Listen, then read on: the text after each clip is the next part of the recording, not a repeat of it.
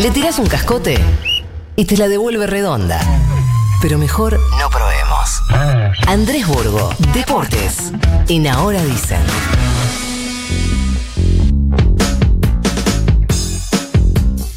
Burgo, querido, buen día, ¿cómo estás? ¿Cómo les va? ¿Bien? Bien, ¿cómo estás ¿Qué- vos? ¿Qué dijo Fiorentino recién este? No, lo de, me gusta el- el- la presentación que tiene. Mm. Que le tiras un cascote y te la vuelve redonda. Muy bien. Me vieron jugar al fútbol, muy sí, bien. evidentemente lo vieron. Excelente. Lo vieron jugar al fútbol. Excelente. Sí. Me pareció muy Re- bien. Eso re- dije. represento el biotipo del defensor este, pelado central expe- expeditivo. Bien. Sí, sí, Muy bien. ¿A dónde nos lleva hoy Burgo? Bueno, no, yo, eh, el caso del Morro García, que no fue un caso aislado, eso hay que decirlo. eh, en en los últimos dos años y dos meses, recopilando la cantidad de suicidios en el fútbol, fueron siete, es mucho.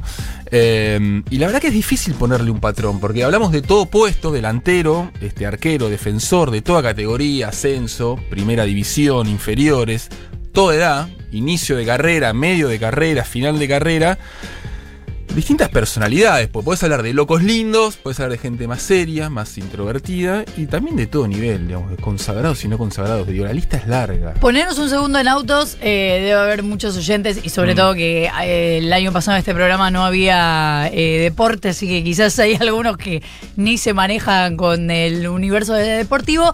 Eh, ¿Quién era el Morro García? El Morro García era un, era un consagrado, era el máximo goleador histórico de Godoy Cruz, 30 años, jugó en Nacional, una carrera a la que le quedaban 5 años mínimo, jugó en la selección uruguaya. Uruguayo simpático, además. Sí, el loco lindo, ¿viste? El, el- el que, el que te da alegría y no te das cuenta que no la está pasando tan bien, o sí, porque después empezás a leer algunas declaraciones Claro. de Claro. él y decís, ah, bueno, había algo serio. A ver, esta lista. El 31 de diciembre del 2018 se mató Claudio Apud, un futbolista del ascenso de clubes de Tandil, de Bahía Blanca, tenía 36 años, se había retirado seis meses atrás. Dos meses después, nada, en febrero del 2019 se mató un pibe de 25, César Borda, plena actividad, jugaba en la Wii Urquiza, que es un equipo de tercera categoría, había- se había formado en Lanús, el pibe alegre del grupo, el que hace chistes todo el tiempo. En abril se de- del 2019 se mató el huevo Torresani, bueno, Sí. al que Maradona había invitado a pelear en. Seguro La Habana, que había sido un futbolista de, de éxito en River y en Boca. Entonces era un técnico sin resultados positivos. En mayo se mató Cogrossi, 30 años, pasado en Chicago. Ahí, perdón Andrés, en el caso de Torresani ya tenés un eh, jugador retirado, un futbolista retirado. Un jugador, un jugador retirado y un técnico que no encontraba su lugar en el ambiente. Eh, en mayo se mató Cogrossi, 30 años, un pibe que había jugado en Chicago. Ya era exfutbolista, también manejaba colectivos, una personalidad volcánico. En abril de este, del 2020, mejor dicho, se mató un pibe de 19. Digo, vamos del otro lado. Alexis Claro. Ferlini, que acababa de quedar libre en las inferiores de Colón. Y en agosto también del 2020, un caso parecido, Leandro Latorre, 18 años, jugaba en Aldo Civil, le dieron el pase libre. Y en cierta forma, como el caso del arquerito de Colón, es como que el fútbol los había descartado en una edad en que decís, ¿y ahora qué hago? Claro. Vos lo relacionás con algo que, que ya tiene el mercado, digamos, el funcionamiento de- del fútbol.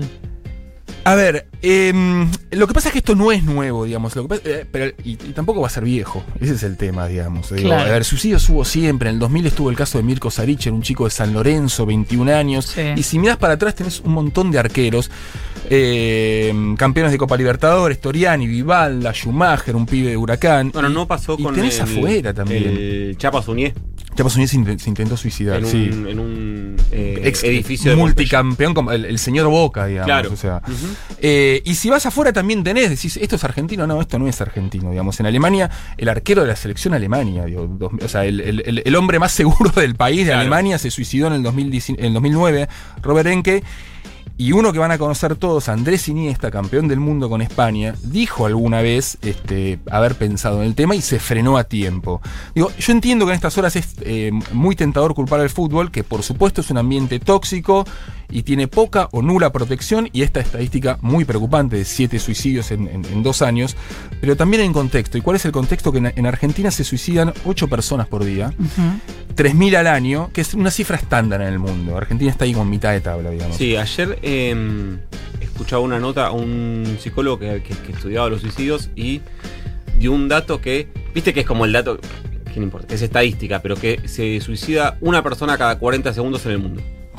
Tremendo. Cada tremendo. 40 segundos una persona se suicida. En Argentina 8 por día. Bueno, y este dato, digamos, o sea, que es, es proporcional en Argentina y en el resto del mundo, es que, que por, eh, se suicidan 4 hombres por cada mujer, incluso más, 5 hombres por cada mujer, o incluso 6. Digo, eh, las mujeres saben pedir ayuda, los hombres mueren, en este caso, digamos. Y si el suicidio ya es masculino, el ambiente del fútbol lo termina de potenciar, porque es un ambiente que tenés presiones, que tenés una montaña anímica, este, que es una montaña rusa, digamos. Hoy sos campeón, mañana sos un desastre. Y encima es un precipicio, porque termina o a los 35 años si tuviste mucha suerte, a los 35 años, o a los 19, como estos pibes que, bueno, que no llegaron a debutar.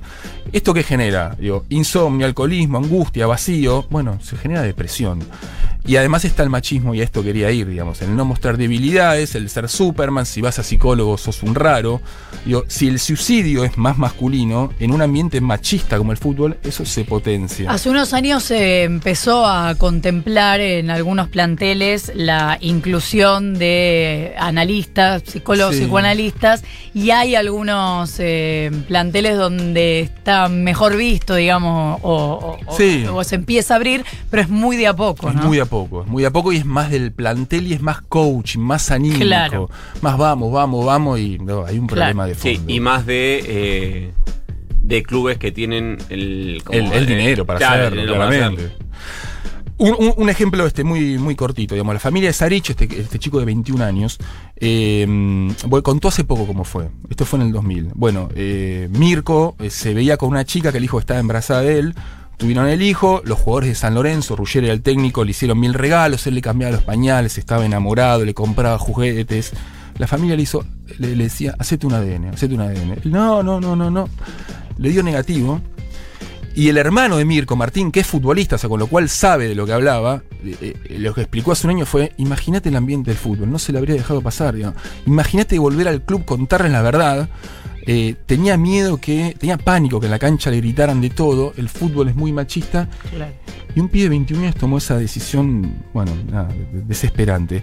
Eh, el 38% de los futbolistas, según la Federación Internacional de Futbolistas eh, Profesionales, tiene depresión o problemas psicológicos. El 38%, algo que en la población en general el porcentaje varía entre el 13 y el 17%. O sea, tres veces más. Sí, y por suerte tenemos algunos jugadores que cuentan sus casos. A ver, el Moncho Monzón, su campeón del mundo Sí, en el claro. 90, ahora ayudante de, de Falcioni como técnico independiente, dijo que pensó varias veces en esa posibilidad. Y Matías Almeida, también un conocido por todos, ex técnico de River, contó muchas veces algo que también contó el morro, que hubo muchos días que estaba en posición horizontal, en la cama, se tapaba, no quería ver ni la luz y vivía en absoluta En oscuridad. el marco de eh, lo que fue la reciente muerte de Diego Maradona, el Moncho Monzón contó Sí. de una escena en la que él estaba muy encerrado, muy deprimido, Mm. con un, un grave problema de consumo y que se le apareció Maradona y medio que lo sacó de ahí. Es como su, fue como su recuerdo.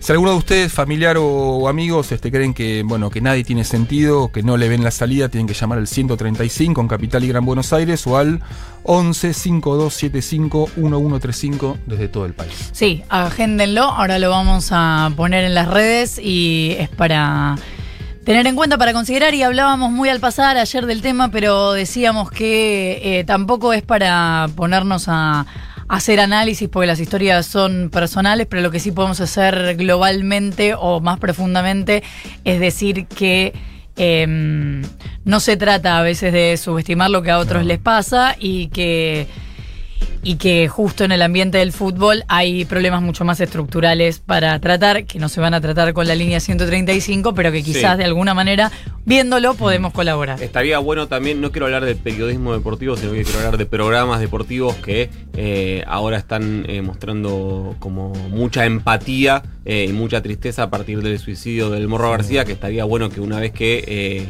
pase la, la sensación de la, de la crisis circunstancial, bueno, después sostengan eso de que los jugadores viven bajo presión, que se les vive exigiendo que ganen siempre, que si no ganas sos un fracasado, que si no haces goles te tenés que ir. Bueno, un poquito, ¿no? Un poquitito.